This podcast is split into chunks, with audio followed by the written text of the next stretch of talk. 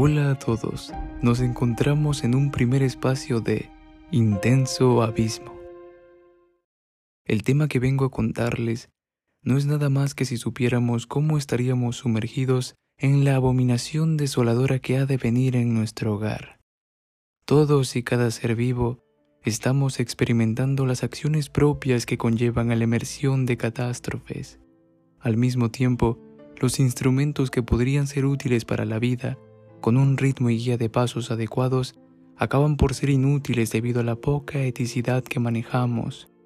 Dejar pasar los problemas y que los resuelva la suerte ha sido un dilema de antaño que guarda relación como cuando surge un plan y éste, entre comillas, aún no está sucumbido a largo plazo.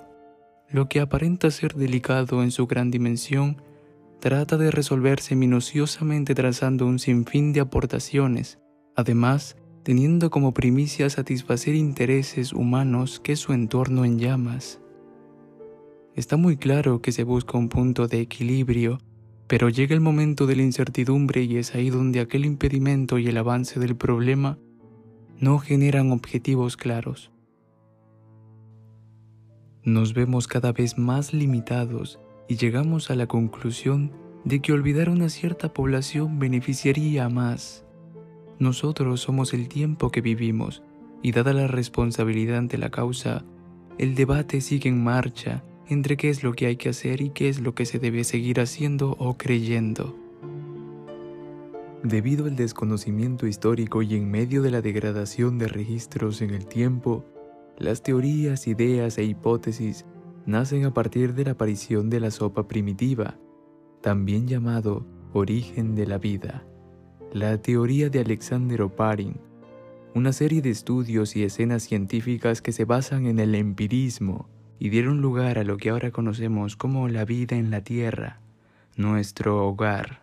Resulta una típica paradoja verídica y en teoría, valga la redundancia, es la más aceptada. Sin embargo, al no haber más resultados, se define aquello tras un acuerdo como establecido en nuestros conocimientos. Dada la palabra cimientos, cimientos son los que se plasman a medida que nos desarrollamos a través de historias de otros que muy pronto haríamos nuestras. El contenido es riguroso y bien trabajado con la suficiente evidencia para demostrar que estamos inmersos en una realidad, y en efecto, obligatoriamente se debe abordar. Aún así, prefieren lo que está en tendencia, y por desgracia, se ven socavadas las mentes en la ignorancia, un infinito mar en el mundo con un paisaje sombrío donde la esperanza es transcrita como un muro más para la sociedad, y quien cree en su existencia, las probabilidades son bajas, pero no deja de ser la frescura mental que impulsa al humano a crecer. Ya desde el desarrollo del planeta Tierra, los océanos y la criósfera han desempeñado un gran papel para la subsistencia de seres vivos y estabilidad del clima del planeta. Hoy en día, afectados por el cambio climático, nos alertan para el 2050 el posible inicio de una nueva época de crisis medioambiental global. Dicha información es según informe de 2019 de el Grupo Intergubernamental de Expertos sobre el Cambio Climático.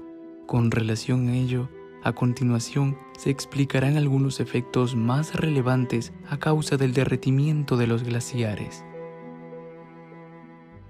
El derretimiento de los glaciares ha afectado alterando el clima de la Tierra y haciendo que desaparezcan especies. Por un lado, el deshielo trae consecuencias a escala planetaria en cuanto al nivel del mar. Según National Geographic, la pérdida irreversible de la capa de hielo marino en la Antártida y de Groenlandia añade anualmente al océano 670 gigatoneladas de agua. Esta forma en que el calentamiento afecte estos dos polos, a su vez, pone en peligro la vida de los osos polares y el pingüino emperador, puesto que necesitan del hielo para sobrevivir. En medio de la merma de la capa de hielo, puede que surja un escenario de inmovilismo. El pingüino emperador avanza hacia la extinción, afirma el especialista en aves marinas Stephanie Genubier del Instituto Oceanográfico de Woods Hole en Massachusetts. La investigación de su equipo indica que si las emisiones de carbono siguen aumentando, el 80% de las colonias de emperador podrían haber desaparecido hacia 2100. Además, las emisiones de metano y dióxido de carbono procedentes del derretimiento del permafrost implica sobrellevar un efecto invernadero crítico. Asimismo, patógenos antiguos que se conservan bajo hielo están siendo expuestos al ambiente, por lo que supone un riesgo para la humanidad. Según un estudio en 2011, Boris Revich y Marina Podolnoya advirtieron, como consecuencia del derretimiento del permafrost, los vectores de infecciones mortales del siglo XVIII y XIX pueden volver. En la década de 1890 hubo una importante epidemia de viruela en Siberia. Una ciudad perdió hasta el 40% de su población. Los cadáveres fueron sepultados bajo la capa superior de permafrost en las riberas del río Colima. 120 años después, el desborde del Colima comenzó a erosionar las riberas, proceso que se intensificó más por el derretimiento del permafrost. Dicho esto, hago mención a que no solo interactúa el calentamiento global para la exposición de enfermedades, sino que también se ve involucrada la industria. Al tener un suelo débil y en constante deshielo, resulta ser un punto accesible para la excavación y perforación con el fin de obtener minerales. Si todavía hay allí rastros de virus viables, esto podría llevarnos a eventos más terribles de los que se vivían en épocas pasadas. Por otro lado, la acidificación de los océanos pone en peligro la vida marina. Desde la década de 1980, estas masas de agua han absorbido entre el 20 y 30% de las emisiones antropogénicas de dióxido de carbono, lo que ha provocado que especies y ecosistemas estén en riesgo.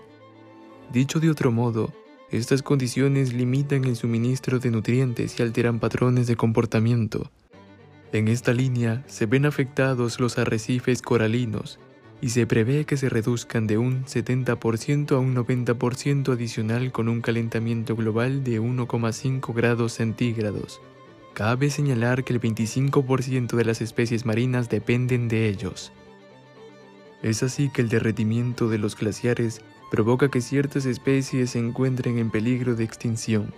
Esto explica, por una parte, el aumento progresivo del nivel del mar y por otra, la acidificación de los océanos. Ante ello, la Convención del Acuerdo de París debe mantenerse en pie. Asimismo, las sociedades mercantiles firmantes del acuerdo deben estudiar la eficiencia de las posibles soluciones para reducir por completo los gases de efecto invernadero lo antes posible a una década. En la medida que avancemos, se espera que la información y afirmaciones que se entremezclan hasta crear preocupaciones medioambientales se centren cada vez más en las nuevas tecnologías y avances científicos para la salvación y prosperidad de la vida en el planeta. Paralelamente, entender y preservar lo que aún perdura en medio del problema es crucial, porque en tiempos de augurios, velar por aquello se traduce como una barrera a lo que pronto conoceremos como condena. Si tu persistencia en este podcast fue merecedora en la memoria, te lo agradezco mucho. Hasta un próximo episodio en Spotify de Intenso Abismo.